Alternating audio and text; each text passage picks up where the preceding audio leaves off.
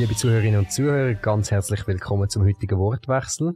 Es freut mich riesig, dass ihr wieder dabei sind. Wie ihr an der besseren Tonqualität äh, merkt, sind wir nicht mehr im Bundeshaus. Wir haben die letzten drei Folgen direkt aus der Session aufgenommen und sind jetzt wieder zurück in Dübendorf. Es ist mir eine ganz äh, besondere Freude, dass nachdem wir jetzt äh, drei Nationalrats- und Parteikollegen von mir hatten, Marcel Dettling zu der Versorgungssicherheit, Christian Imak zum Strom und dann Verlängerung Covid-Gesetz unter anderem mit dem Andreas Glarner. Heute eine unpolitische Person bei mir ist, ein Fachexperte. Ganz herzlich willkommen, Manuel Bachlatko.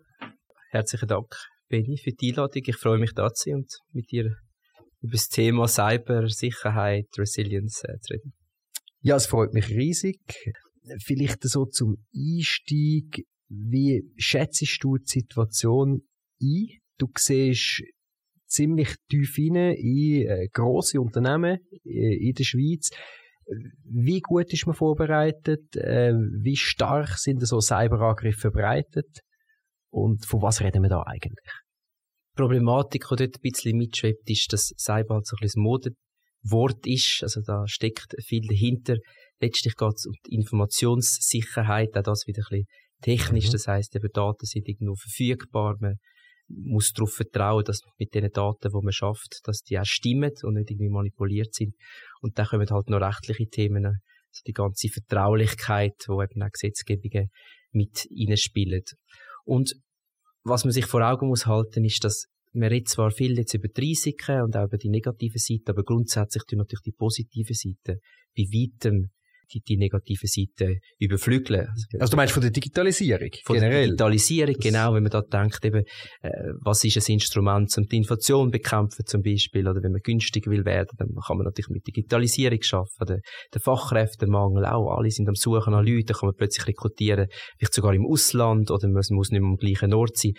Ähm, also, es gibt da viele Chancen, die natürlich... Absolut, aber ich glaube, das sollte ja allen bewusst sein, also das ist ja, glaube ich, klar, ich meine, Digitalisierung ist halt auch so ein geflügeltes Wort, wo geworden, wo sehr, sehr viel darüber redet, äh, in der Geschäftswelt, in der Politik. Also, ich kann es manchmal fast nicht mehr hören, wenn man immer bei jedem, jeder Gelegenheit redet man von Digitalisierung. Mittlerweile ist es ja eigentlich eine Selbstverständlichkeit. Sollte es sein, also wir haben jetzt ein paar Müsterli auch während äh, der Corona-Zeit, wo beim BAG offensichtlich noch äh, Informationen mit Fax austauscht worden sind. Äh, der Staat hinkt da ein bisschen weit äh, hinten an. Ähm, aber dass die Digitalisierung äh, riesige Chancen bringt und eigentlich zum Standard äh, gehört, das sollte sich auch durchgesetzt haben. Aber es ist eben dann immer die Frage den Risiken, die sich relativ rasch äh, stellt, vor allem wenn es um sensible Daten geht. Genau, und äh, was dort natürlich auch nicht ganz einfach ist, dass sich ständig verändert. Was auch wichtig ist, ist, dass man auch sich bewusst ist, oder was heißt denn das überhaupt? Was, was heißen die Risiken überhaupt? Sind die entscheidend oder es gibt, es gibt kleine Risiken? Digitalisierung gibt ja, natürlich. Aber werden wir mal konkret. Also, von was reden wir? Ich, ich glaube, wir haben vielleicht so, jetzt ich so als Laie würde sagen, drei grössere Blöcke. Das ist einerseits die, die Erpressungsgeschichte, wo auch immer wieder mal äh, grössere Fälle auch publik werden, wo Daten gesperrt werden, interne Daten, und dann heißt es einfach, wenn du den Zugriff wieder willst, dann musst du so und so viel äh, in der und der Kryptowährung mhm. dort das Konto überweisen. Also einfach die typische Erpressungsgeschichte. Äh, das gibt's ja eigentlich auch schon ewig und das hat sich auch immer halt weiterentwickelt und die sind ja auch immer besser geworden. Äh, zweitens würde ich sagen, ist, ist wahrscheinlich das Datenabsaugen ein Thema, dass einfach heikle Daten verschwinden, auch, auch Industrie, Wirtschaftsspionage und so. Ähm, und das Dritte, du hast vorher kurz auch etwas angesprochen von wegen Manipulation. Ich jetzt aber glaube, das ist wahrscheinlich eher seltener der Fall, oder? Dass irgendwie ein Angreifer etwas manipuliert, jetzt nicht zum Grund von der Erpressung, sondern mhm. aus anderen Gründen. Also, was du gesagt hast, eben absolut die Ransomware, wie man es heute nennt, oder wie man Daten probiert zu verschlüsseln und dann äh, wird das ganze System gesperrt und dann kommt dann äh, ein, ein Bild auf, das sagt, bitte XY Bitcoins zahlen. Dann können wir auch die... Nicht gegen Bitcoin, das können auch andere. Ge andere genau, Währungen. Ich habe gesagt, Kryptowährung. Früher hat man immer gesagt, das Internet ist nur für Kriminelle. So wie man heute sagt, äh, Bitcoin ist, äh, ist für Kriminelle. Ist natürlich nicht so. aber ist eine gute Möglichkeit für solche Erpresser, zum anonym zu ihrem Geld kommen. Und, und ist tatsächlich einfach auch die Realität. Also wir sind auch in vielen von diesen Vorgängen drin gewesen mhm. und die meisten wenden halt, dass äh, in, eben, es muss nicht Bitcoin sein, sondern es sind wirklich generell Kryptowährungen, das stimmt absolut. Dogecoin. Es, es, es, ein weites Thema ist so ein bisschen die Supply Chain, also heisst, mittlerweile tun die meisten Unternehmen auch vieles outsourcen, weil sie sagen, bei der Digitalisierung da, das ist natürlich keine Kompetenz, sie wollen das externe geben und das bedeutet nichts anderes, dass man dann dort wieder Abhängigkeit hineinbringt. Also wenn plötzlich der Externe dann betroffen ist, dann ist man ja operativ genauso gelähmt von der Attacke. Das ist ein weites Thema. Also die können nicht mehr arbeiten über, was reden wir da, mehrere Tage, Wochen? Ein grosser Angriff geht ungefähr drei Wochen. Drei Wochen? Drei Bis Wochen. das Unternehmen wieder voll kann arbeiten, oder? voll arbeiten, aber das ist ein bisschen von der Maturität abhängig. Die grösseren Fälle gehen drei Wochen, bis sie wieder arbeiten können das ist, das sind grosse Fälle, in der Regel sind das nur ein paar Tage. Und darum ist eigentlich eben, es tönt alles so sehr komplex und, und diffus. Am Schluss vom Tag muss man sich überlegen, was bedeutet es, wenn man ein, zwei Tage einfach die ganze digitale Welt nicht verfügbar hat. Und wenn man das kann beantworten mit, das ist nicht so das Problem, wir können auf analog zurückgreifen, wir haben auch Zugang zu unseren Kundendaten. Also das haben die meisten nicht. Ich nehme an, die meisten Firmen da draussen, die, die, die arbeiten nicht mehr, wenn sie keinen Zugriff mehr haben zu ihren Daten, oder? Also. Genau, und das macht es eben dann so brisant. Mhm. Also es ist immer wieder die Diskussion, die man auch hat, wenn man dann die Firmen fragt, ja, wie sehen die, die Risiken? Und das wird dann sehr gut eingeschätzt. Dann meistens wird die Frage auch weitergegeben an die, die IT-Abteilung, die für, für das zuständig ist. Und die haben dann kennen die Begrifflichkeit aus dem Risikomanagement nicht, weil Risiko ist letztlich eine Kombination von Eintrittswahrscheinlichkeit und Ausmaß und die gehen dann einfach davon aus, wenn sie sehr gut aufgerüstet sind und das sind viele Firmen, das will ich auch nicht absprechen, dann haben sie keine Risiken. Aber das heißt natürlich nicht anders, sie haben natürlich geringere Risiken, mhm. also rein von der Eintrittswahrscheinlichkeit, aber sie ist immer noch da und wenn es passiert, dann ist es plötzlich eben kein IT-Thema mehr, sondern wird es ein Thema, das das ganze Unternehmen betrifft. Also und das führt dann zu diesen Ausfällen und letztendlich zu diesen Kosten, wo man dann eben mit der Versicherung kann abdecken kann. Also man sagt, äh, wenn dieses Unternehmen wirklich drei Wochen stillsteht und ihr könnt nicht arbeiten wegen dem, dann ist das deckt. Genau, also einerseits dann einfach der finanzielle Verlust, man kann keine Wirtschaft, mhm. äh, keinen Umsatz erwirtschaften und der entgangene Gewinn, der dort anfällt und die ganzen Kosten, man muss ja dann gleich Löhne zahlen obwohl die Leute nicht können, äh, beitragen zum Umsatz. Die Kosten sind dann deckt oder die Erpressungszahlung ist auch etwas, wo kann versichert sein. Genau, das sind Elemente. Also reden wir genau über das, wenn du sagst, über mehrere Tage bis, bis, bis ein paar Wochen, sind das Fälle, wo zahlt wird an der Presse? Und, und, und gibt und gibt's vielleicht eine Übersicht, wie, wie oft wird zahlt? Ich meine, ich weiß, man tut das ja nicht an die grosse Glocke hängen. Ähm, wir kennen das auch, wenn es um die Staaten geht, im Fall von Geiselnahmen. An sich ist ja Politik immer die, dass man sagt, es wird kein Geld an Erpresser und an Geiselnehmer gezahlt. Die Realität ist natürlich eine andere. In Wirklichkeit wird sehr häufig gezahlt, aber man tut es einfach nicht an die grosse Glocke, weil das natürlich zum Nachahmereffekt führt. Was raten dir äh, Unternehmen und weißt du ungefähr, wie ist die Realität? Wie, wie häufig wird gezahlt?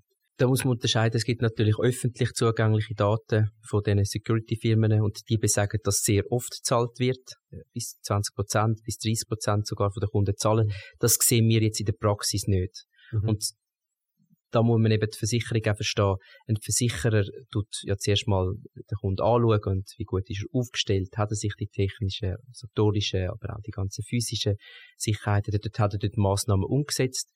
Und nur wenn das erfüllt ist, dann gibt es überhaupt eine Versicherung. Und darum tun bei unseren Kunden kommt das ganz, ganz selten vor, weil sie eben andere Strategien haben als zu zahlen, indem sie gute Backups haben, das mhm. ist etwas Naheliegendes, oder indem sie sich einfach nicht erpressen lassen, also sie tun dann einfach Konsequenzen in Kauf nehmen, dass man dann einfach nicht kann produzieren und dann mhm. wartet, bis man wirklich wieder kann auf integre Daten zurückgreifen Aber wir haben auch Fälle gehabt, dort, wo es wirtschaftlich, äh, das ist eine rein ökonomische Frage, ist es günstiger zu zahlen versus äh, den entgangenen Gewinn und der ganze Rattenschwanz auf an Kosten, die dort anfällt. Und wenn man die Frage dann beantwortet mit Ja, es ist deutlich günstiger, die, also die Millionen mhm. zu zahlen bei Grossunternehmen, dann gibt es Unternehmen, die sich dafür entscheiden.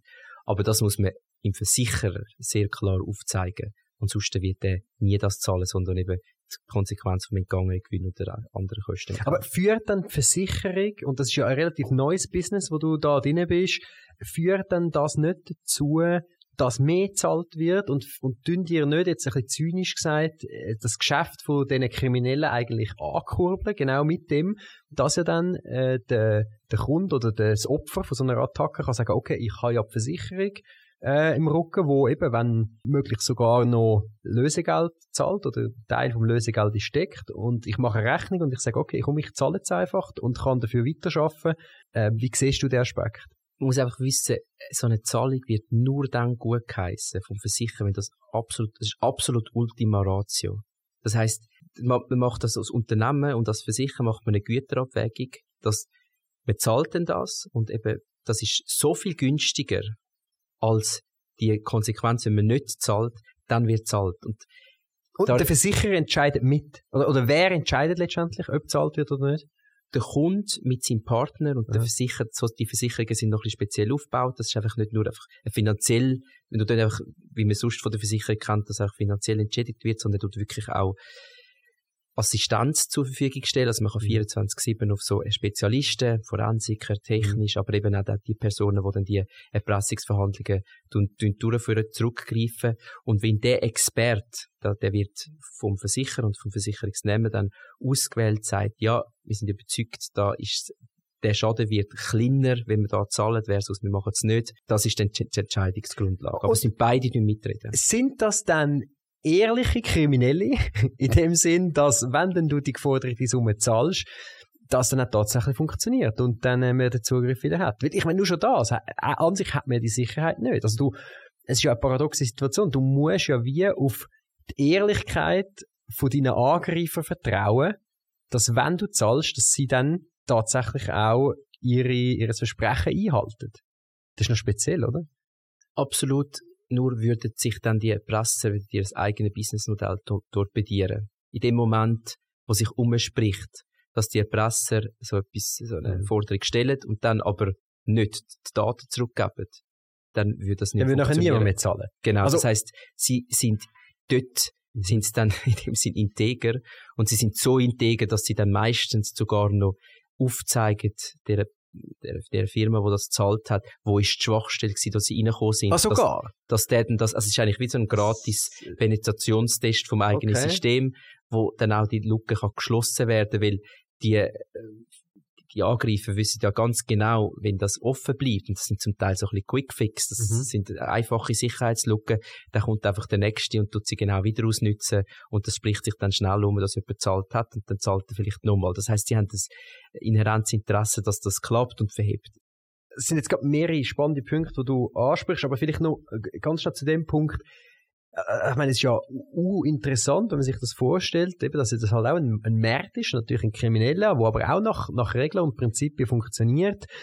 Was sind das für, für, für Täterschaft? Kann man da irgendetwas darüber sagen? Ähm, wir reden von privaten Gruppen. Kann man das in irgendwelchen Ländern spezifisch lokalisieren? Ähm, Gibt es da auch staatliche Akteure? Wahrscheinlich im Erpressungsbereich weniger. Ähm, ja, was, was weiß man über, über Täterschaft?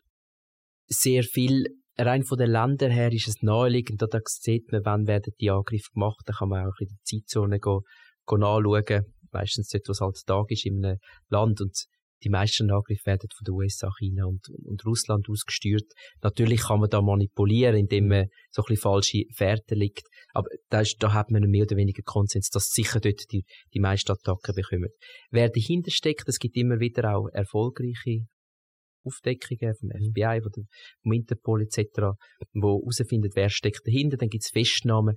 Das sind mittlerweile aber Ökosysteme. Das heißt, das kann man sich nicht vorstellen, das ist einfach eine Firma, die sich spezialisiert, um so Attacken zu machen, sondern die sich aufteilen. Jemand ist gut zum Beispiel im mhm. Research, zum Nachschauen, was muss ich überhaupt für eine Pressungsforderung stellen, dass die zahlt wird. Also, die müssen Geschäftsberichte anschauen, die müssen studieren, was ist da das Unternehmen fähig, was haben sie für Abhängigkeiten. Jemand anderes ist spezialisiert, eben, wie kann man das Geld dann über die Blockchain äh, irgendwo, irgendwo wird es ja dann wieder Fiat-Währung, also mhm. normale Währung, also wie wir es Verschleiern, waschen. Äh, genau, wo tut man das dann waschen? Das, das, das ist relativ ein gewieftes System mittlerweile, weil halt so viel Geld, das sind ja Milliarden dahinter, das heißt, es lohnt sich. Ist, jeder hat seine Stärke. Also nicht mehr irgendwie der einsame Nerd bei Red Bull und Pizza im Keller. Also nicht mehr so der Hacker, wie man sich mal früher vorgestellt hat. Wir reden nicht von dem. Also wir reden von grossen, organisierten, ja. Äh, also Organisationen. Genau, weil da dürfen wir dann die Firmen, aber auch Privatpersonen mittlerweile nicht mehr unterschätzen. Die meisten haben, sehr viel investieren und haben absolut auf dem Schirm, dass das eben, wie wir eingangs gesagt haben, das ein ganz wichtiges Thema ist. Und dann ist es nicht so, dass man einfach da reinkommt als Laie. Es kann sein, dass man vielleicht gewisse Schwachstellen mal ausnutzen kann, auch so, so einen äh, Crypto, äh, Kiddy, wie man das nennt, so die Personen, die im Hoodie sind und dann mal irgendwie böswillig wollen, äh, ein Unternehmen Schaden zuführen. Aber dass man dann eine ausgereifte Attacke kann machen mit einer Zahlung und das dann auch eben nicht auffliegt, dass auch die Polizei nicht dahinter kommt, da, das sind Profis dahinter. Wir haben jetzt immer über die Erpressung geredet, das ist der typischste Fall, oder der häufigste, nehme ich an.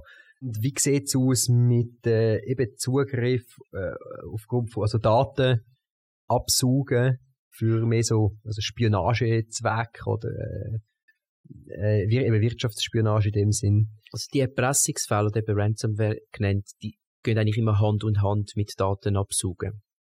Weil das sind so ein bisschen die doppelte Erpressung, wenn ein mhm. Unternehmen merkt, das Unternehmen tut nicht zahlen, dann probiert man es mal gut, dann tue ich es nicht einfach löschen, deine Daten, sondern ich tue sie veröffentlichen. Mhm. Dann vielleicht plötzlich wird dann die Firma gleich empfänglicher zum Zahlen, weil sie denkt, als Reputationsgrund, das will ich dann schon nicht. Und wenn sie sich dann auch gegen das entscheiden, dann haben sie immer noch die Daten, die sie abgesogen haben und können dann auf Kunden direkt zugehen und auch noch denen sagen, wir haben durch die Firma XY deine Daten, vielleicht sehr sensible Daten, willst du nicht auch noch zahlen? Also da haben wir verschiedene Parameter, die man kann nutzen. Das heisst, das Datenabflüsse, das, das ist eigentlich etwas sehr Gängiges. Ob es dann wirklich eben zu Vertraulichkeitsthemen kommt, also die werden dann veröffentlicht und dann ist zum Beispiel eine Pri Privatperson davon betroffen und dann tut dann anfangen klagen, weil sie sich geschädigt fühlt. Das sehen wir in der Schweiz sehr selten. Das ist ein Thema, wo Angelsächsisch, Angelsächsisch ist das ein grosses Thema und Deutschland jetzt mit der neuen Datenschutzgrundverordnung äh, oder in der Schweiz mhm. kommt das dann ab nächstes Jahr, das werden wir dann sehen, was das für einen Einfluss hat, aber momentan ist es bei uns noch nicht so ein grosses Thema. Mhm. Wir haben ja auch im Parlament immer mal wieder äh, das Thema Cyber, Cybersicherheit. Es hat eben das äh, unter anderem das Postulat gegeben, Maßnahmen für einen besseren Schutz gegen Ransomware-Angriffe. Es hat äh, die Frage von der Meldepflicht, also dass wenn man angegriffen wurde, ist, dass man eben dann muss äh, melden auf jeden Fall. Ja, was ist deine Meinung dazu? Was ist äh, jetzt so deine Sicht als Experte äh, auf Politik oder deine Message ab Politik, was das Thema betrifft? Meldepflichten würde ich sehr befürworten. Muss man aber sagen, auch das ist ein Thema, wo die Schweiz vorbildlich ist. Es gibt bei uns das Nationale Zentrum für Cybersicherheit. Die arbeiten insbesondere für die kritische Infrastruktur, wo die ganzen Energieversorger, aber auch beispielsweise Spitäler darunter subsumiert werden. Und momentan müssen die noch nicht melden, aber die meisten machen es. Also die haben das Interesse, weil das ist für sie auch äh, interessant, wenn sie können an die Stelle sich gelangen, wenn sie dort Best Practice bekommen. Die werden auch proaktiv informiert vom Nationalen Zentrum für Cybersicherheit.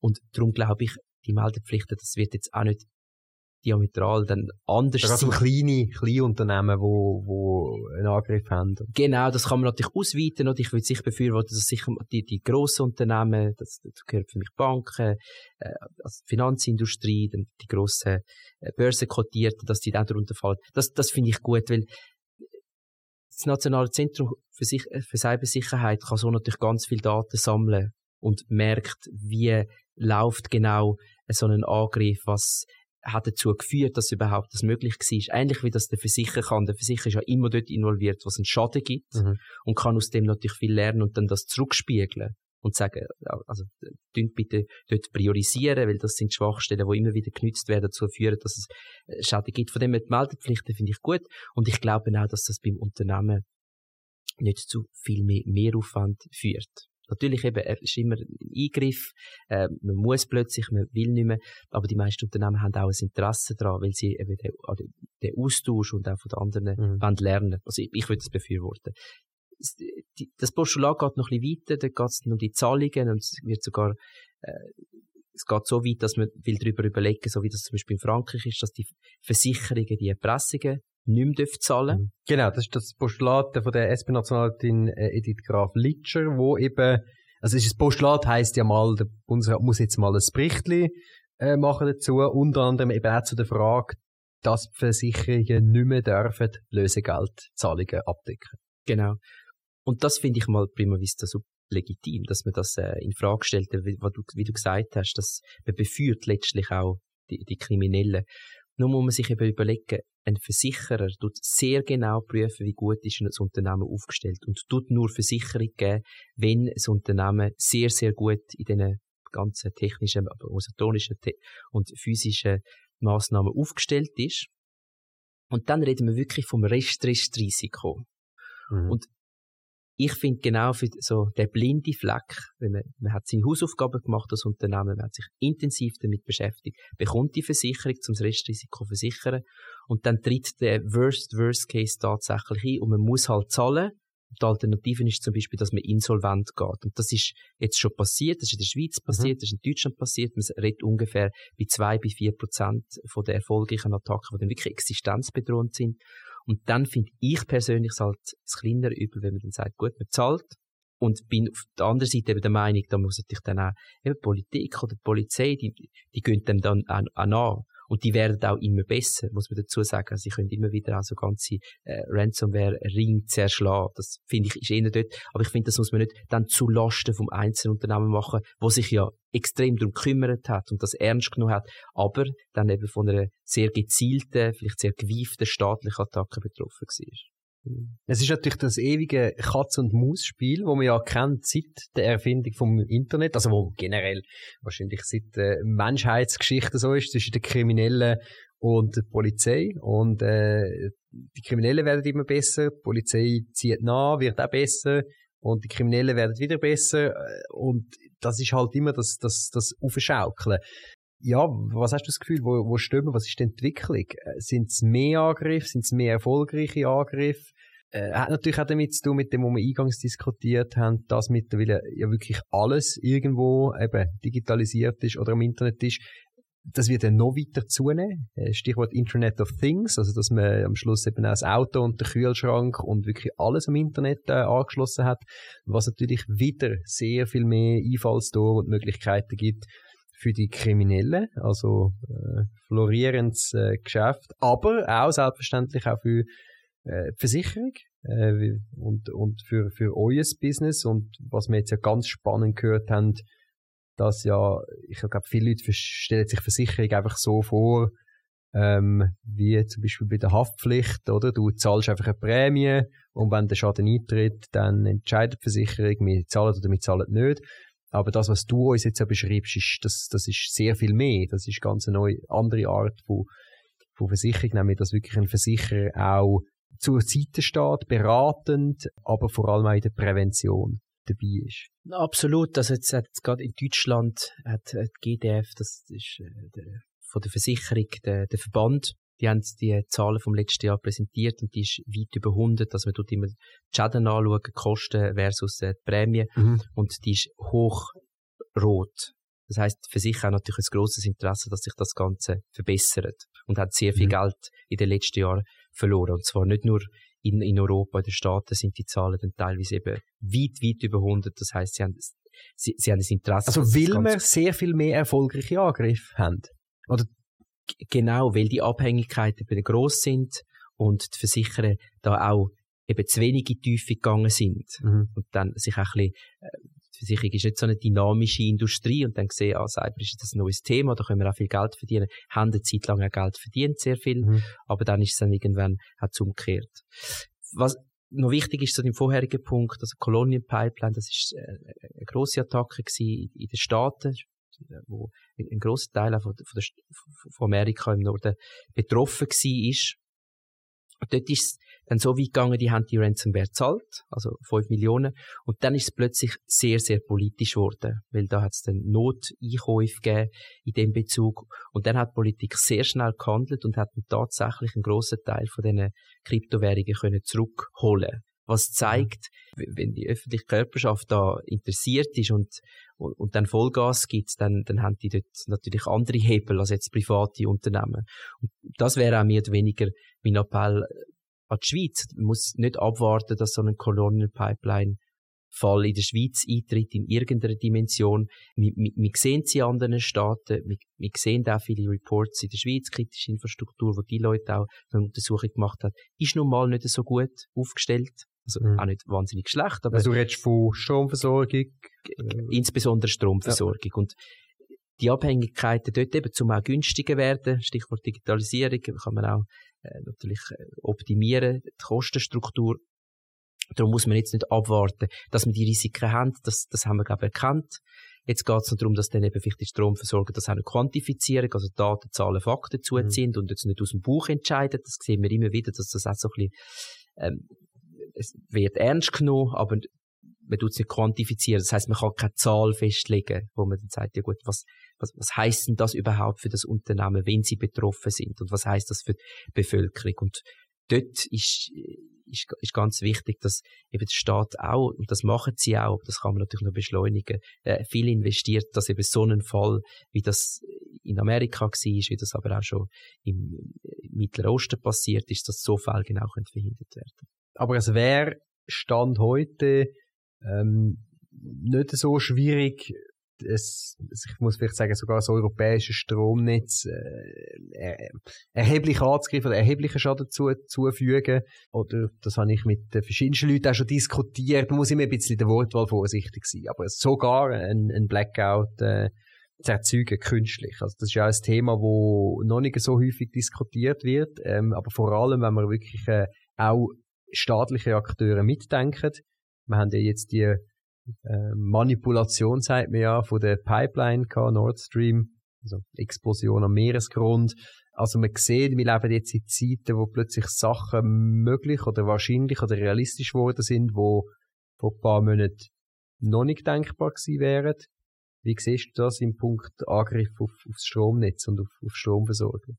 Es ist nicht ganz so dramatisch, wie das äh, Hollywood postuliert, dass man einfach jetzt mit einer Attacke das gesamte Stromnetz lahmlegen So ist das nicht, weil wir haben ja insbesondere in der Schweiz ganz viele Versorger und mhm. nur wenn man einen erfolgreich attackiert, heißt das nicht, dass das dann gerade auf der andere übergeht. Aber natürlich, einzelne sind komplett von der Digitalisierung abhängig. Vieles ist mechanisch unterwegs, aber ohne ihre Verwaltung geht es dann gleich nicht. Von dem her, im, in Einzelfällen durchaus kann es ganz schlimme Attacken geben und wie gesagt, all die Stromversorger sind auch angehalten, um halt mehr digitalisieren. Das ist auch ein Kundenbedürfnis letztlich und ist auch von der Politik, von der Bevölkerung wird das auch erwartet, dass sie digitaler werden. Und das heißt nichts anderes, dass das die Angriffsvektoren in Zukunft noch werden zunehmen. Aber auch da muss man sich nicht vormachen, das ist nicht hypothetisch, sondern es gibt schon Vorfälle, wo die kritische Infrastruktur mhm. lahmgelegt worden sind, mit schlimmen Kollateralschäden. Aber es ist nie gezielt, oder? Ich sage jetzt, äh, wenn jetzt jemand wirklich will, gezielt das europäische Stromnetz lahmlegen und würde an mehreren Orten gleichzeitig halt äh, angreifen. Einerseits im Cyber, andererseits auch äh, physisch möglicherweise. Also ich meine, die, die, meistens, wenn es Stromausfälle lokale sind oder kleinere Blackouts, dann sind es zum Beispiel Stürme, wo irgendeine äh, Leitung zum Umsturz gebracht haben, also irgendeinen Strommasten. Und das könnte man ja auch gezielt herbeiführen. Oder? Die Überlegung machen sich momentan die Versicherer ganz extrem. Das sind der Worst Case immer für die Assekuranz ist, dass es Kommunalthemen gibt. Mhm. Das, wie, wie du es gesagt hast, wo man eigentlich von den Naturkatastrophen kennt. Das ist nicht einfach nur ein Unternehmen betroffen, sondern ganz viele. Da will auch die FINMA übrigens Rechenschaft. Also sie will wissen, wie würden die Versicherer umgehen, wenn das jetzt tatsächlich Realität wird werden. Und das heißt nichts anderes, dass die Frage, klar, es ist jetzt noch nicht passiert und es ist sehr, sehr schwierig, dass, das, dass man sich das vorstellt, aber in der Theorie absolut. Mhm. Aber es ist ja vieles äh, passiert in den letzten Jahren, wo man sich nicht so hat können vorstellen. Also ich glaube, wir tun alle gut daran, das, das äh, Undenkbare zu denken und ein bisschen mehr in Szenarien denken. Ich glaube, wir kommen schon ein bisschen aus einer Zeit raus, wo, wo der Umgang mit Risiken und Risikobewusstsein nicht mehr so da war bei den Leuten. Eben, Strom ist selbstverständlich, Gesundheitsversorgung ist selbstverständlich und dass es keinen Krieg in Europa gibt, da hat man das Gefühl gehabt. Und äh, Pipeline, wo, wo angegriffen wird, äh, wenn man nicht so richtig weiß, von wem und warum eigentlich und so. Also es werden Sachen, passieren Sachen, wo viele Leute für unrealistisch oder äh, gehalten haben. Genau, und die Diskrepanz sehen wir wieder, wenn, wir, wenn ich mit Kunden rede, wo das Thema enorm ernst nehmen und das als Realität anerkennen. Und wenn man sie dann fragt, sind sie der Meinung, dass es auch euch treffen kann, dann geht plötzlich die Zahl, wo de facto bei 100 ist, wenn man von den schlimmsten Risiken redet, und das eben wird auch so bestätigt von den Personen, dann ist die Zahl nur ungefähr bei 20 Prozent. Das kann man jetzt weiterspielen, auch auf uns. Wir als Schweiz haben wahrscheinlich wieder das Gefühl, die, die schlimmsten Sanktionen auch nicht mir verhängt, also alles so ein Gedankenspiel. Es kann natürlich auch austreffen. Also, also Deutsch gesagt immer, dass du sagst, die Leute wissen zwar, wir haben die Risiken und die Risiken, die sind äh, wahrscheinlich, aber mich trifft es nicht. Genau. Immer, immer der Gedanke, oder? Also, dass das passiert, das ist klar, aber nicht mir. Genau. Und da, da hoffe ich, dass die Schweiz und äh, die Politik ihre Hausaufgaben macht, weil es kann durchaus uns treffen. Und das hat jetzt noch ein bisschen weitere Dimension. Im internationalen Kontext sind wir deutlich schlechter in diesen Themen aufgestellt. Also punkto der Resilience, Security, wenn man das vergleicht mit anderen Ländern. Das heißt, wir sind attraktiver, weil wir einfacher zu knacken sind. Das ist jetzt von mir sehr eine pauschale Und wie viel Geld zu holen ist? Es ist sehr viel Geld zu holen, die Unternehmen, denen geht's gut. Es ist eben eine pauschale Aussage von mir, aber da glaube ich, es derart viele Studien gibt, die das bestätigen, dass wir in gewissen Sektoren wie der Finanzindustrie exzellent aufgestellt sind, aber eben dann, wenn es um die Gesundheitsbranche geht, mhm. wenn es um die Stromversorgung geht, da gibt es andere Länder, die besser sind. Und dann ist es naheliegend, dass man vielleicht eher uns will attackieren, weil es einfach opportunistisch gesehen, mhm. weil man da vielleicht eher auch zum Ziel kommt, als bei einem Land, wo in dem Thema schon sehr gut aufgestellt ist. Mhm. Und wir sind auch nicht gefeit vor eben staatlichen Akteuren. Es hat ja, ich mal mich erinnere mal, ist ja publik geworden der Angriff auf die RUAG, wo offensichtlich Russland über längere Zeit äh, sensible Daten von der RUAG abgesogen hat. Ich gehe davon aus, dass das natürlich noch viel öfters äh, vorkommt. Das wird natürlich nicht immer alles publik. Genau, das sehen wir natürlich. Unser Zielkundensegment sind die grossen Unternehmen, dort, wo viel mhm. Geld zu holen ist. Und was wir jetzt seit einem Jahr mehr beobachten, ist, dass weniger opportunistische Attacken gemacht werden, wo nichts anderes heisst, oder der Schwächste nimmt man probiert es bei ganz vielen, der, der halt nicht so gut aufgestellt ist, äh, der, der, der wird dann betroffen von der Attacke. Wir sehen eine vermehrte Tendenz, dass es sehr gezielte Attacken sind. Und das kann im Zusammenhang mit dem Krieg sein. Wir wissen es noch nicht so genau. Und dort ist die Brisanz, dass es eben nicht ein finanzielles Motiv hat. Teilweise ist es Sabot mhm. Sabotage, mhm. da gibt es einen Hermetic Viper, das ist so eine von den Attacken, die man kennt, und die probiert einfach rein zerstören. Das heißt, da gibt es ja, Das hat Russland in der Ukraine ja sehr stark äh, eingesetzt geheißt, also dass sie ja in der Ukraine wirklich das Internet komplett lahmgelegt haben über Zeit lang. Das sind dann die Grossangelegenheiten, ja. und wir sehen es wirklich auf die einzelnen Unternehmen und eben das Thema, das du vorher auch angesprochen hast, mit Wirtschaftsspionage, wo man sehen, also das kann man dann forensisch feststellen, äh, äh, eine Firma ist attackiert worden, aber es ist weder etwas verschlüsselt worden, es ist nicht abgezogen worden. Und das ist natürlich dann suspekt, weil man nicht weiß, ja, wieso ist jetzt überhaupt der Angreifer drin gewesen. Das mhm. ist auch etwas, der Herr Süssli heisst es, glaube ich. Ja, Armeechef. Genau, wo gesagt hat, die Schweiz hat ein paar hundert Leute, die versiert sind in dem Thema und äh, bei Chinesen sind es 100.000. Das ist mhm. jetzt mal die Zahl, mhm. die er genannt hat. Und wir spüren nichts davon. Und das mhm. macht natürlich Angst, weil wir, entweder sind wir nicht attraktiv, aber die Schweiz ist in der Regel schon attraktiv zum Attackieren. Wir haben wahnsinnig viel äh, geistiges Eigentum, viel Geld zu holen.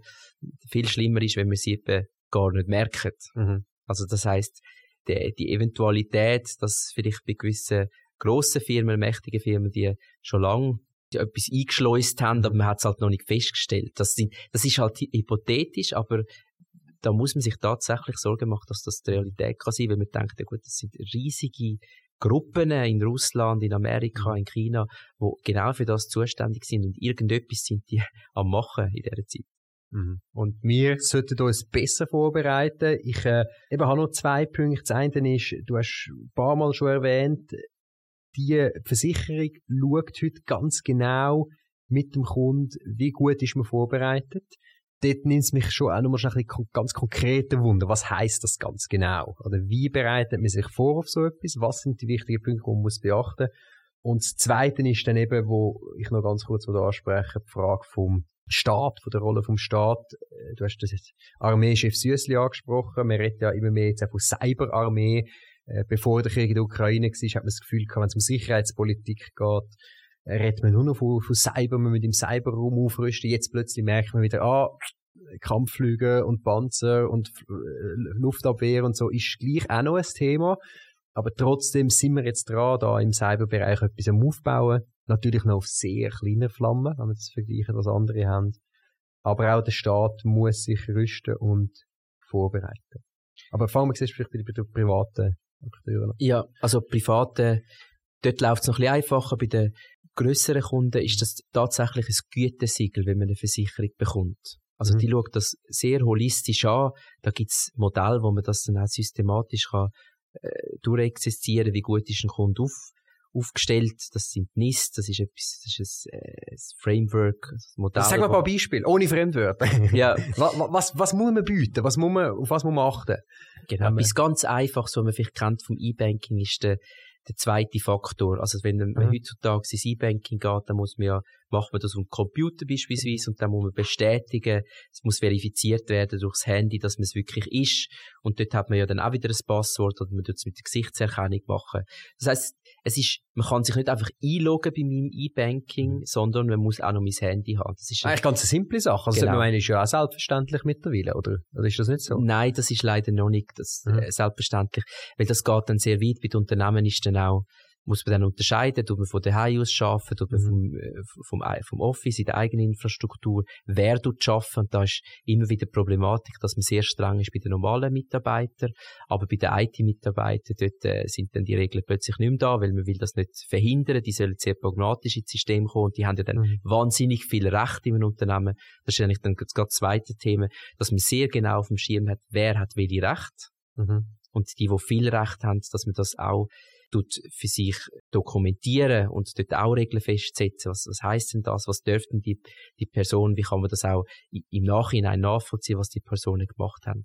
Dann geht's weiter, und das ist auch etwas sehr Pragmatisches, dass man sich Gedanken macht, wie tut man reagieren, wenn man von so einer Attacke betroffen ist. Und das haben wir jetzt gesehen bei vielen Gemeinden, der Uster ist betroffen, Roll ist, Montreux ist betroffen gewesen, da ist ja langsam eine ganze Armada von äh, Namen, wo, wo betroffen worden sind, auch von den öffentlichen Körperschaften. Und dort hat das Krisenmanagement teilweise eben dann nicht funktioniert. Das heißt, sie haben sich vorher nie damit beschäftigt, ja, wer ist denn verantwortlich für die Kommunikation, wer ist verantwortlich, dass wir dann auch die ganzen Backups zurückspielen, wer ist einfach... Das sind ja Erpressungs... Erpressungs genau, wo dann auch Daten sogar abzügelt worden sind. Bei Roll ist es dann tatsächlich dann auch im Darknet äh, gelandet und dann... Was für Daten? Von was reden wir? Von personenbezogenen Daten. Also von, von äh, Personen mit Adresse und Telefonnummern ja, es ist dann noch weitergegangen, sogar mit Rechtsstreit, wo sie gewesen sind, ja. mit, einer, mit einer juristischen Person. Also sehr sensible Daten, die man sicher nicht will. Also persönliche Sachen, die du eigentlich an deiner Gemeinde anvertraust, wo du musst sagen, da ist das sicher, oder? Genau. Wo dann plötzlich irgendwo landet und, und verkauft wird. Genau, und wenn man dann das im Vorhinein nie durchgespielt hat. Wie reagiert man? Wer steht dann politisch vor der, vor, der Bevölkerung an? Wer tut sich aber im Hintergrund an, um die ganzen rechtlichen Themen zum Beispiel kümmern?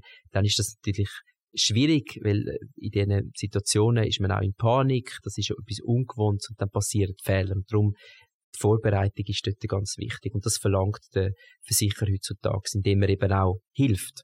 Und das ist das Thema, es ist immer subsidiär, so eine Versicherung. Das heißt, am Schluss vom Tag jetzt auch, nehmen wir Roll, die hatten eine Versicherung, das wäre alles Versicherer gewesen. Ihre ganze Reputationsschaden ist ja gleich da. Und mhm. das Problem müssen sie dann gleich lösen. Vor der Bevölkerung hinstehen und ihnen sagen, wir haben das zu wenig ernst genommen und jetzt ist die Konsequenz, dass die Daten äh, in der Öffentlichkeit geraten sind. Das tut ja dann die Versicherung nicht abnehmen. Sondern die tut primär natürlich den finanziellen Schaden entschädigen und sie tut eben auch helfen, die ganze Krisenbewältigung. Darf ich da schnell noch klammern? Es gibt ja extrem starke äh, Datenschutzvorschriften. Man redet immer überall von Datenschutz, Datenschutz. Es ist ja manchmal wirklich, ich finde das auch gut und wichtig. Also, äh, ich bin großer Befürworter von einem, von einem starken Datenschutz, wobei manchmal übertreibt man es dann auch. Also, der DSGVO geht teilweise sehr weit kann man dann jemand zur Rechenschaft ziehen? Also wenn ich einer Firma meine Daten anvertraue und jetzt dumm gesagt, die sind so blöd, dass sie sich hacken lassen und meine Daten landen wegen dem nachher irgendwo im Darknet. Ich erleide einen Schaden. Ähm, wie, wie ist das rechtlich? Kann ich, kann ich da dann auf die Firma zur Rechenschaft ziehen? Genau, das kann man jetzt schon, also mit dem Datenschutzgesetz, das auch aktuell noch in Kraft ist und dann ab dem 1.9.2023 mit dem neuen Datenschutzgesetz mhm. wird das einfach noch vereinfacht. Dort wird das alles noch strenger, mhm. dass es gar nicht zu dem schlimmsten Fall muss führen, sondern da kannst du sogar auf die Unternehmen zugehen und sagen, ich will, dass meine, all meine Daten gelöscht werden. Und wenn das, das Unternehmen nicht kann in nützlicher Frist dir bestätigen und Rechenschaft geben und dann eben nachher gehackt wird und plötzlich stellt sich heraus, sie haben deine Daten gar nicht gelöscht, dann gibt's, ja, dann, dann das Problem, ja, das ist, das ist natürlich Also, so. es wird auch die ganzen Auflagen, wo zu dem ja. Thema im Unternehmen gestellt Aber verhindern wird man es nie können. Und, und wenn das Unternehmen kann anweisen, dass sie gewisse Vorsichtsmaßnahmen, ähm, Vorkehrungen getroffen haben. Also zum Beispiel, wenn du sagst, das Gütesiegel, dass sie eine Versicherung überhaupt bekommen haben, äh, dann nehme ich an, dann heisst es einfach, gut, wir haben gemacht, was wir haben können und Restrisiko bleibt, oder? Genau. Also, die EU geht dann weiter, wo sogar noch Bussen ausspricht und auch in der Schweiz ist äh, Buß aus vorgesehen im Gesetz. Also, das ist also fürs Unternehmen, das gehackt wird? Nicht fürs Unternehmen, das ist der Unterschied zum europäischen äh, Datenschutzgesetz, dort wird es gegen die juristische Person, also gegen das Unternehmen ausgesprochen. In der Schweiz wird das gegen die natürliche Person ausgesprochen. Und darum bin ich der Meinung, hat das natürlich schon äh, eine gewisse Durchschlagskraft. Äh, wer ist das? Das sind die Entscheidungsträger. Konkret also, die, also das, der CEO? Der, oder der, der CIO? Oder? Es sind Organe, es gibt materielle Organe, es gibt formelle Organe, also die Personen, der Verwaltungsrat, das sind mhm. die formellen Organe äh, gemäß dem Obligationsrecht. Wenn, wenn dort festgestellt wird, dass ein VR das belächelt, das Thema, und dann passiert tatsächlich etwas, mhm. dann hat er sich ja um das Thema votiert und dann könnte im schlimmsten Fall, das ist natürlich nicht ganz einfach zum Aussprechen, und ich glaube, auch unsere Rechtsprechung in der Schweiz ist nicht auf das ausgelegt, dass das ständig dann ausgesprochen mhm. wird, aber es ist gesetzlich, kann man dann die Person zur Rechenschaft ziehen und eben auch Bussen ausstrecken. Also, also was sogar ein Strafregister aus, äh, mhm. dann, also im, im allerschlimmsten Fall. Mhm. Hast du noch einen wichtigen Punkt zu der, zu der vorherigen Prävention? Was muss man machen? Vielleicht auch, wenn jetzt jemand zulässt, der vielleicht ein kleines Unternehmen hat, wo jetzt das Gefühl hat, ja, ich bin jetzt nicht gerade hauptsächlich betroffen, es wäre auch völlig unverhältnismäßig, jetzt da den ganzen Prozess und eine Versicherung abzuschließen und so, aber ich will mich gleich irgendwie maximal schützen. Ich habe vielleicht gleich sensible Daten von Kunden und so. Äh, ja, was sind die wichtigsten Punkte? Backup haben, wo verschlüsselt sind oder dass sie im besten Fall sogar offline dann weiß man, wenn sie das Internet angebunden ist, dass man die kann zurückspielen kann. Das Multifaktor, eben das, was man kennt, vom, vom E-Banking und eben sich Gedanken machen, wie würde man im schlimmsten Fall reagieren und dort auch schon gewisse Partnerschaften eingehen. Mit einem bestehenden Unternehmen, wo in dem Thema versiert ist, eben, wie tut man dann als forensisch nachvollziehen, wie hat das überhaupt können passieren und wie, wie tut man es technisch lösen. Oder indem man die, die, die eigenen Leute auch Kapazität für das Thema einräumt. Das, das wären meine drei mhm. Punkte, die ich jedem würde empfehlen und eben anhand von da Zahlen, Daten, Fakten auch agieren, nicht aus dem Bauchgefühl heißt für sich zwei, drei Szenarien definieren, wo man denkt, das wäre für uns schlimm, das würde uns weh machen und die dann auch mal durchspielen, wie wird das dann in der Praxis äh, ablaufen. Du hast vorhin noch das Thema von der Armee mhm, gesagt. Mhm, genau, Staat. Was ist im Staat seine Rolle? Staat. Genau.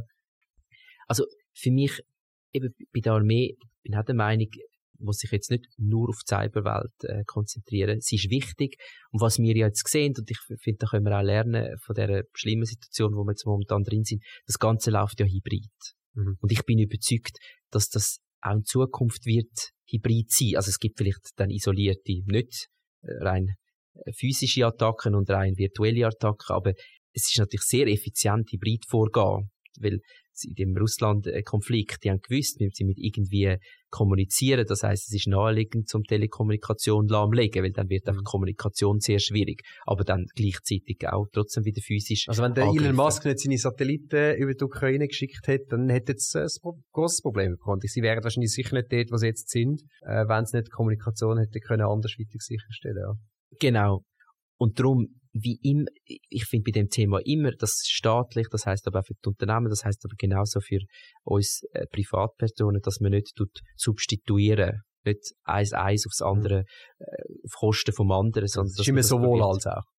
Absolut. Einmal unsere Position in, in der Armee, wenn ich es noch, noch darf sagen. Wir haben nie gesagt, eben entweder äh, Luftwaffe oder Cyber, äh, sondern es ist einfach, der Cyberraum ist eine Dimension, die noch dazu gekommen ist. Einfach noch eine zusätzliche Dimension, die man halt auch muss abdecken Genau, und dass man das halt nicht als Floskel versteht, sondern dass man das echt ernst nimmt, weil das, das ist die Realität, das ist das Naheliegendste. Auch wenn es vielleicht noch nicht so viel passiert ist, dass das auf diesen beiden Wegen sind. Und natürlich kann man jetzt sagen, ich glaube, in der Schweiz wird Cyber noch ein bisschen zu wenig gewichtet. Das ist auch übrigens das, was Nationale Zentrum für Cybersicherheit, auch die tun wirklich an die Unternehmen appellieren, nehmt das ernst, macht eure Hausaufgaben, schaut, was wir publizieren, die tun wahnsinnig gut publizieren und sagen, was ist Best Practice, was sind für Schwachstellen erkannt worden und dass dort auch die Leute das lesen und, und, und umsetzen. Mhm. Also, deine Noten für die Schweiz äh, wären noch nicht so gut aktuell. Das sind wir noch nicht so aufgestellt, wie wir müssten. Je nach Branche, also die Finanzindustrie. Aber wenn wir jetzt wirklich vom Staat reden, das vom Staat. Nein, also das, das hat der Checkpoint hat zum Beispiel auch jetzt gerade eine Studie gebracht und die, die, die Branche, die am stärksten betroffen ist, ist das Bildungswesen, mhm. wo sehr schlecht aufgestellt ist und Nummer zwei sind die Stadt, also die öffentliche Körperschaften, wo eben mhm. Gemeinden auch darunter gehört. Das heißt, in Summe nein, die sind noch nicht auf, auf dem Reifengraf, wie sie sollten sein, weil einfach eben die Abhängigkeiten dort sind groß und das betrifft ja dann schwer Kollateralschäden. Mhm. Das geht ja dann nicht ums Geld, sondern es geht ums Eingemachte, wenn die betroffen werden. Das heißt, dort würde ich die Noten nicht gut setzen im Vergleich zu anderen Ländern.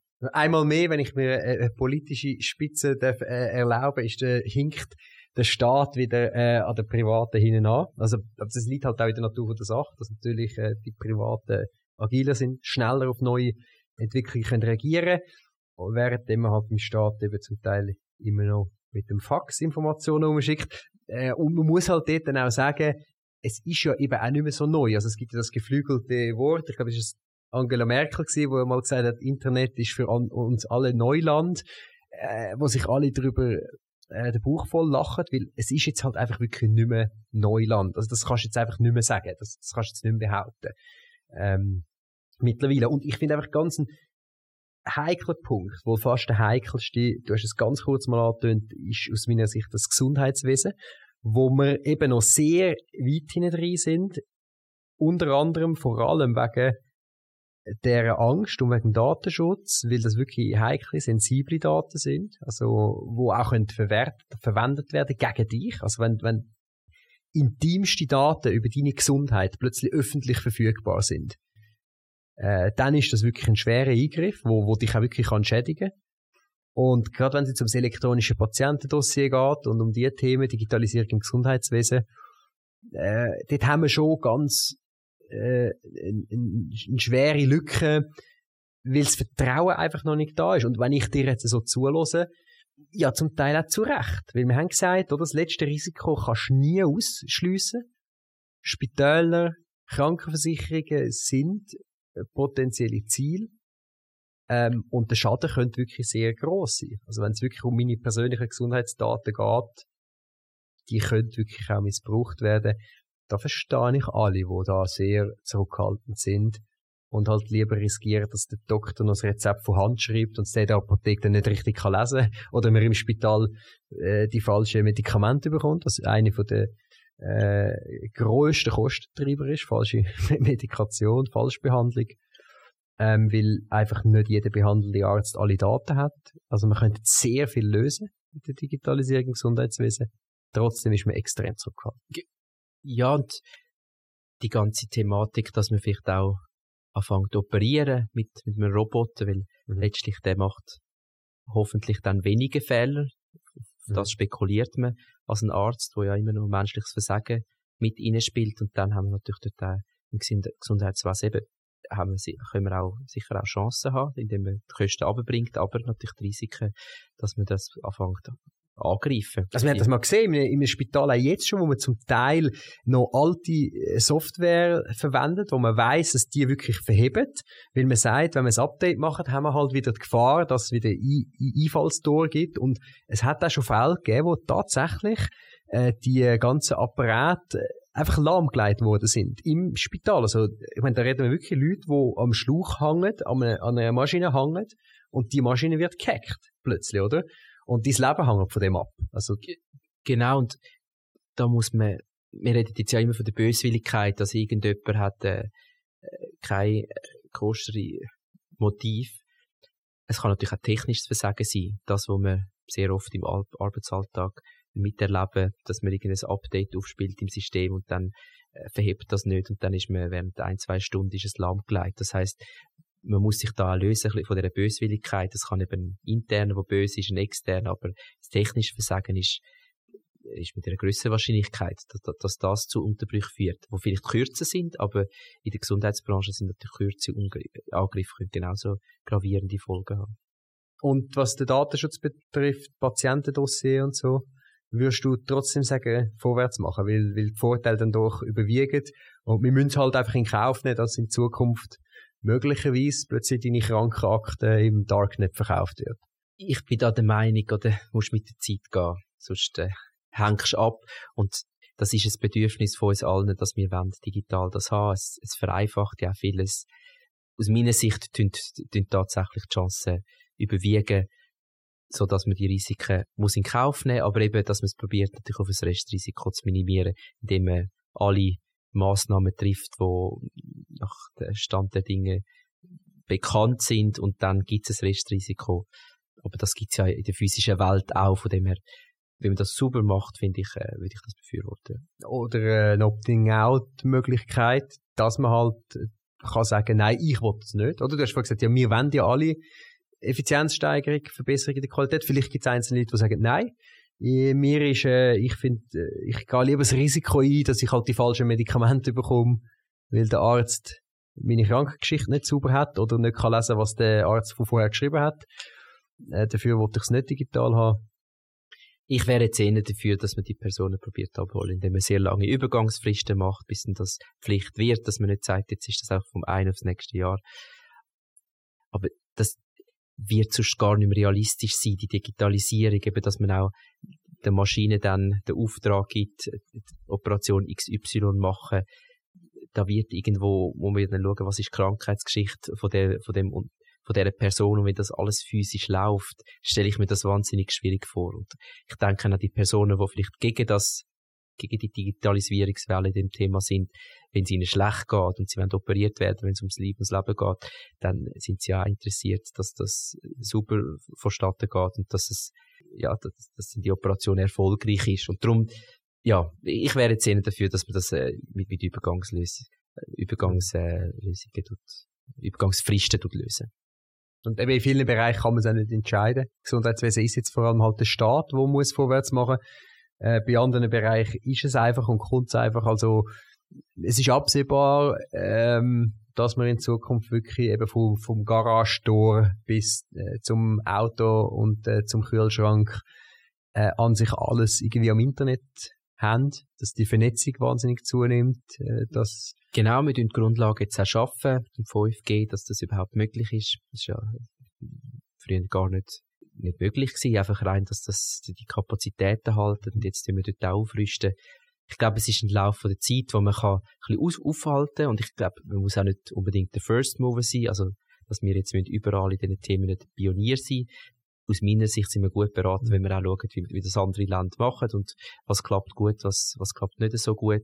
Und dann gibt es vielleicht einzelne Domänen, wo es gut ist, wenn man der First Mover ist, wo man überzeugt mhm. ist, dass es, dass, dass, es verhebt und eben, dass die Risiken nicht zu hoch sind, dass man die kann in Kauf nehmen aber das ist ein bisschen eine erratische Welt. Wir wissen nicht, was da auf uns zukommt und man muss da nicht in einen Aktionismus. Mhm. Also was wir wissen ist, dass du in deinem Business Gold richtig bist. Also ich meine, das ist sicher etwas, wo, wo immer mehr immer mehr Bedarf da ist, oder? Nach äh, Cyberabsicherung, eben aber auch die, die Beratung das umfassende Konzept. Möglicherweise eben auch für Privatpersonen immer mehr, wo man vielleicht auch muss fragen, äh, muss man das vielleicht zusammenfassen, braucht es ganz neue Modell. Auf jeden Fall absolut spannend. Wie bist du eigentlich zu dem gekommen, zu dem Thema? Mehr zufällig oder ist das etwas gewesen, wo du gesagt hast, doch das, das wird jetzt für die Zukunft das große Ding sein? Ich habe es gern dynamisch und das äh, erfüllt das Thema, weil es gibt wenige Leute, die in der Versicherungswelt versiert sind, weil es etwas Neues ist. Mhm. Und es wird etwas, eben, es wird nicht weggehen. Plus, das wird dann so ein bisschen versicherungsthematisch, hat natürlich auch viel Überschneidungen mit anderen Produkten.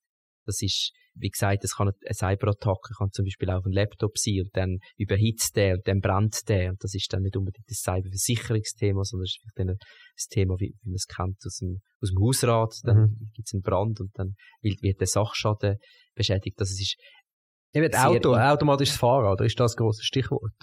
Wo, wo genau diese Themen immer stärker werden. Also was, wenn jemand umkommt zum Beispiel. Äh, Haftpflichtfragen zum Beispiel. Äh, das hat mich interessiert, das ja. Interdisziplinäre, weil Cyber ist nicht etwas, wo man isoliert kann anschauen kann. Das ist amigs gemacht worden, das ist nicht gut aus meiner Sicht, sondern man muss immer auch schauen, wie spielt das in andere Produkte rein. Und es gibt auch viele Themen, die cybermäßig schon deckt sind durch Versicherungsprodukte. Darum muss man sich dort eben so ein bisschen vielfältig auskennen, um da gute Beratung können machen Also ich finde es hochinteressant und äh, freue mich, wenn Zuhörerinnen und Zuhörer dabei geblieben sind, auch wenn es vielleicht äh, zum Teil man das Gefühl könnte haben, es ist eine trockene Materie, aber das ist es eben nicht, weil äh, plötzlich betrifft es einem persönlich. Ich kann das vielleicht am Schluss noch sagen, wo ich äh, in meiner Zeit auch als Präsident von der SVP Zürich haben wir auch eine Cyberattacke gehabt, typisch so einen äh, Ransomware-Angriff und äh, auch dort, zuerst bist du natürlich auch schockiert, äh, warum trifft das uns? Also wir haben natürlich auch äh, damit gerechnet, dass mal etwas könnte sein. Mehr haben wir aber immer auf dem Schirm gehabt, so ein bisschen politische Gründe, oder? Also politische Sabotage, äh, Angriff aus, aus, aus politischen Motiv, haben auch als erstes so das gedacht, aber dann sofort auch gemerkt, dass es ein ganz typischer 0815-Angriff ist, wo sehr, sehr viel betroffen hat zu dieser Zeit. Ähm, erstens erstaunlich oder auch schockierend gewesen, wo man dann gesehen hat, wie weit zurück, dass sie eigentlich schon drin sind. Also der Angriff hat eigentlich stattgefunden und man hat relativ lange das gar nicht mitbekommen, bis dann eben offiziell dann die Meldung gekommen ist, so, jetzt ist alles verschlüsselt, ihr habt keinen Zugriff mehr und jetzt müsst ihr zahlen. Wir haben nicht gezahlt, kann ich so viel sagen mittlerweile. Wir haben dort, sind sehr gut aufgestellt gewesen und haben äh, die, die Backup können machen, haben einen kleinen Teil äh, Zeitraum von Daten verloren, aber das haben wir dort können in Kauf nehmen und bin im Nachhinein sehr froh gewesen, dass wir das so gut äh, durchgebracht haben, aber er hat natürlich ein paar schlaflose Nächte ähm, für unsere Informatiker beschert. Gerade ich, wo mich wirklich auch für die Sicherheitspolitik interessiere, für mich ist länger klar, auch wenn ich relativ ein Laie bin im Thema, das ist ein Riesending, auch für die nationale Sicherheit. Auch wenn man jetzt oder den Krieg der Ukraine, man sieht vor allem die Panzer, man sieht zerbombte Häuser, aber was man eben nicht sieht, ist, was auf Seite Infrastruktur eben im, im Cyber passiert. Darum ist mir sehr wichtig gewesen, heute mit dir das Gespräch zu führen. Ich habe es sehr interessant gefunden. Hast du noch irgendetwas, wo wir vergessen haben? Etwas Wichtiges anzufügen? Etwas vielleicht noch, oder das Risikomanagement, generell Risiko ist so etwas äh, stigmatisiert, etwas negativ konnotiert und das muss es nicht sein, wenn man ein gutes Risikomanagement macht und das zeigen auch äh, gewisse Unternehmen, wo in der, die öffentlich, also öffentliche Körperschaften, die sich sehr rigoros um das Thema mit dem beschäftigt haben und dann mhm. daraus raus aber auch neue Geschäftsopportunitäten herausgefunden haben und mittlerweile sogar als eben eine Gemeinde oder als Stromversorger äh, gewisse IT-Dienstleistungen anderen anbieten. Also Weil sie jetzt so gut sind in dem Bereich. Genau, also sie haben eigentlich so ein bisschen Champions League vom äh, Risikomanagement betrieben, indem sie aus einem Risiko eben eine Chance gemacht haben und das wäre das, was wir natürlich wieder gerne sehen, dass man das nicht immer einfach nur negativ sieht, das Risiko, sondern wenn man sich intensiv mit Risiken beschäftigt, dann können auch neue Chancen entstehen. ich finde das ein schönes Schlusswort. Ich glaube, Risiken, der Umgang mit Risiken ist wichtiger denn je in der heutigen Zeit und das wird den Leuten tagtäglich immer wieder vor Augen geführt. Ich hoffe nicht allzu brutal im nächsten Winter oder in näherer Zukunft, aber wir kommen nicht drum herum, uns viel intensiver mit der Frage von Risiken, Fragen von Sicherheit auseinandersetzen. Und dann können wir alle auch ruhiger schlafen. Ich danke dir ganz herzlich, Manuel Pachlatko, dass du dir die Zeit genommen hast für das Gespräch. Und ich danke allen Zuhörerinnen und Zuhörern, dass sie dabei gewesen sind und hoffe, ihr schaltet auch das nächste Mal wieder ein beim Wortwechsel. Das ist der Podcast für Meinungsmacher, wo wir nach jeder Folge wieder ein bisschen gescheiter sind als vorher. Danke vielmals.